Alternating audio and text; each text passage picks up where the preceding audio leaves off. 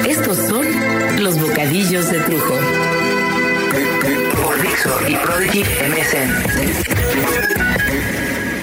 En la noche chilanga, como en muchas otras ubicaciones, y me refiero a muchas otras noches. Por tanto, en las noches chiapanecas, michoacanas, guerrerenses, morelenses, etcétera, etcétera, por decir las noches mexicanas, pudimos presenciar cómo la luna se tiñó de sangre, como narraban los contadores de historias antiguas, muy antiguas. Recuerdo, en las calles de mis alrededores, como en muchas otras, imagino, la gente se detuvo por un momento detuvo su andar acelerado, acelerado aún cuando la hora ya marcaba el tiempo para descansar, pero el DF, a diferencia de los paraderos provincianos, es un lugar que no se está quieto, no descansa ni para descansar. La gente corre para trabajar, la gente corre para regresar a sus casas, la gente corre, corre, corre, corre. Y de pronto, ayer, se detuvo por unos instantes y volteó la mirada hacia el cielo para ver cómo la luna redonda como una pelotota entraba en un ciclo que para nosotros tiene algo de magia. Aunque para el universo sea un ciclo más, tan normal como el viento, como la lluvia, la luz, la sombra.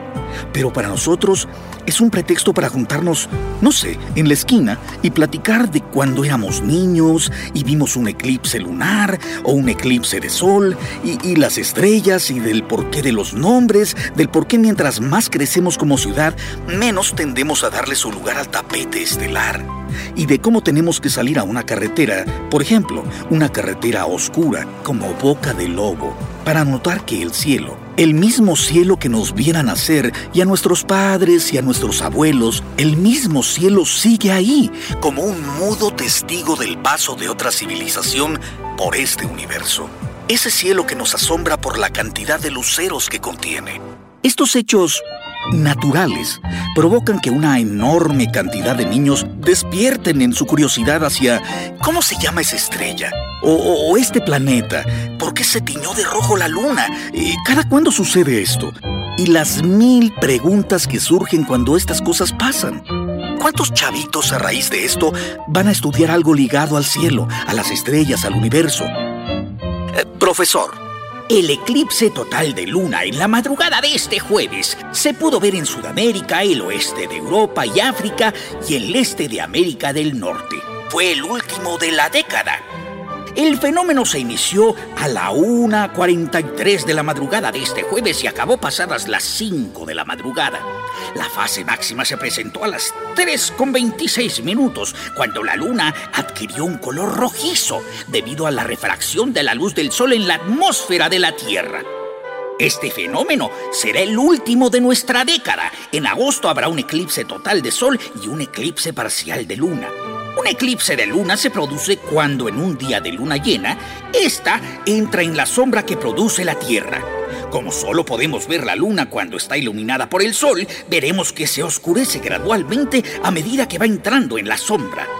En la sombra que produce la Tierra se pueden distinguir dos partes. La umbra, que es la región de sombra total, y la penumbra, mucho más atenuada. Si la luna entra por completo en la umbra, se produce un eclipse total de luna. Por el contrario, si se adentra en la penumbra, se producirá un eclipse penumbral de luna. El momento en el que el borde lunar comienza a tocar la umbra se produce el primer contacto y señala el comienzo de la parte más espectacular del eclipse. Antes de ello, durante la fase penumbral del eclipse, la luna está en una parte iluminada por el sol, mientras que la otra se encuentra en la penumbra. Cuando la luna entra por completo en la umbra, se produce el segundo contacto y la luna queda completamente eclipsada. En función de la geometría del eclipse, la luna tardará poco más de una hora en llegar de nuevo a la zona penumbral, produciéndose el tercer contacto. Una hora más tarde, el limbo de la luna se aleja definitivamente de la penumbra, alcanzándose el cuarto contacto y así el final del eclipse. Gracias, profesor. Por supuesto, un eclipse de luna es un evento tan espectacular que causa historias. Y con estas historias, leyendas. Como aquella antigua leyenda china que representaba los eclipses como un dragón que devoraba el astro lentamente. Con el objetivo de ahuyentar a ese dragón, preparaban todo tipo de ceremonias a su alcance. Los cuales evidentemente siempre cumplían su objetivo, puesto que la luna siempre terminaba apartándose y dejaba ver el sol otra vez.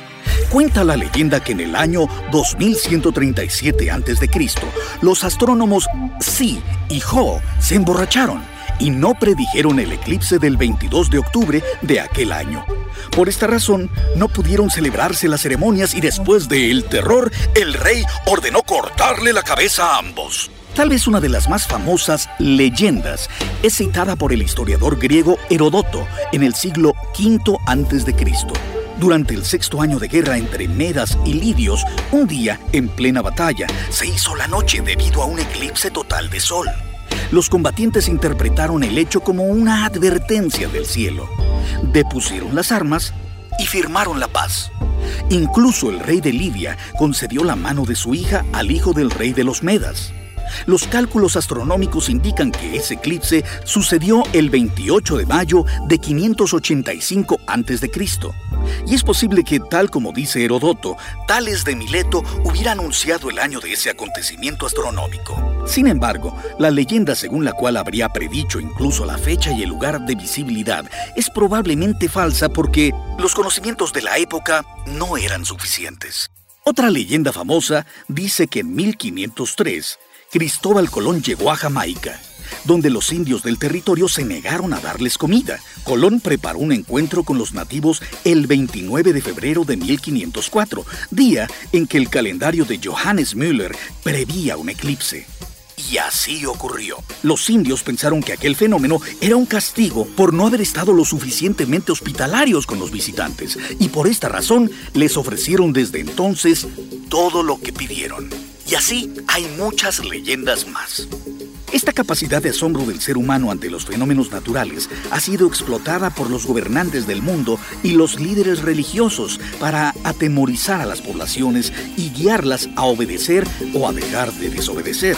Es una lástima que tantos avances tecnológicos eviten que, que podamos llegar con Bush, por ejemplo, a decirle que la luna está encabronada por su pinche guerra y que ya se deje de mamadas. Digo, yo no dudo que él sí lo creería, pero bueno, no faltaría el chismoso en su equipo o su gabinete que le fuera con el chisme. No, no es cierto, señor presidente. Los eclipses suceden regularmente desde hace mucho.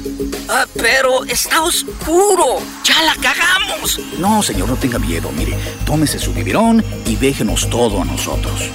¿Ya ves, Calderón? Eso es lo que nos pasa por querer a huevo venderle el petróleo y la energía a los gringos y así llevarse una mordidota. Ya ves, la pinche luna ya se apagó y también es culpa de Ebrard por su pinche pista de hielo.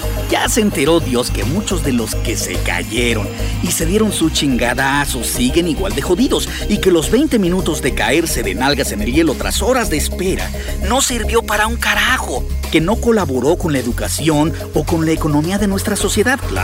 Se metieron unos cuantos un dineral por comprar equipo que no teníamos. Congeladoras, motores, bueno, hasta las bodegas para poder guardar tremenda estrafalaria estructura e infraestructura.